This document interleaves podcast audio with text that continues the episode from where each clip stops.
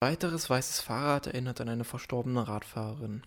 Ende August verunglückte eine 25-jährige Radfahrerin tödlich. Der Unfall ereignete sich in der Wittenberger Friedrichstraße. Die aus Kolumbien stammende Radfahrerin arbeitete als Freiwillige im Rahmen der Weltausstellung Reformation in Wittenberg. Die genaue Unfallursache ist bisher unklar. Fest steht nur, dass die Radfahrerin nach dem Zusammenstoß mit einem stehenden Fahrzeug der Polizei in den Gegenverkehr geriet und dabei von einem Pkw erfasst wurde der ADFC Sachsen-Anhalt stellt in Andenken an die zu Tode gekommene Radfahrerin am Sonntag, den 10. August, ein sogenanntes weißes Fahrrad auf. Das ist eine, ähm, eine Initiative, die in den Vereinigten Staaten entstanden ist, ähm, dass man eben, wenn äh, Radfahrer im Straßenverkehr getötet wurden, dann eben so ein weißes Fahrrad aufgestellt wird, um daran zu erinnern, dass es eben diesen Todesfall gab, aber eben auch zu mahnen, dass es eben, wenn man sich im Straßenverkehr bewegt, immer um den Menschen geht.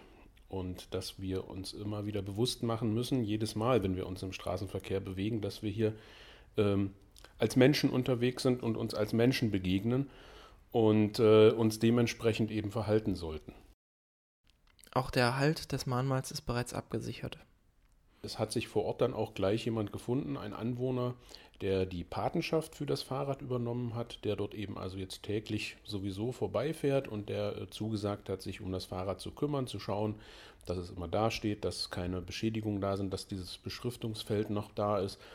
Ähm, das fand ich sehr positiv. Ähm, man hat eben auch gemerkt, dass die Anwohner dort äh, rege Anteil genommen haben, ähm, weil sie eben die Situation dort kennen. Der ADFC schlägt vor, die Straße zukünftig sicherer zu gestalten, um weitere tragische Unfälle wie diesen zu vermeiden.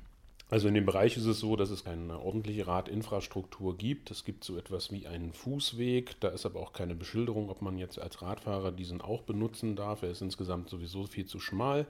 Äh, von der Geschwindigkeit ist Tempo 50 angeordnet, ähm, ist halt innerstädtisch. Tempodrosselung wäre sicherlich angezeigt in dem Bereich, zumal dort jetzt eine Schule entsteht. Es ist bereits das zweite Ghostbike, das der ADFC Sachsen-Anhalt in diesem Jahr aufstellen musste. Bereits Anfang des Jahres verunglückte eine 46-jährige Radfahrerin tödlich auf der Großen Diesdorfer Straße in Magdeburg. Der ADFC forderte daraufhin, auf der Straße eine sogenannte Protected Bike Lane zu installieren.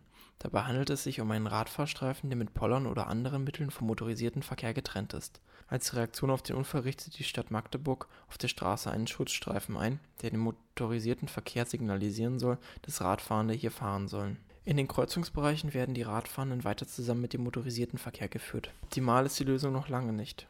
Immer wieder klagen Radfahrende über Autofahrende, die den markierten Schutzstreifen nicht beachten oder ihn nutzen, um die Straßenbahn zu überholen. Daher weichen besonders unsichere Radfahrende noch immer häufig auf den Fußweg aus. Dadurch entstehen dort ähnliche Konflikte mit den Fußgehenden. Der Weg zu einer sicheren Verkehrsplanung ist in Deutschland noch immer sehr weit.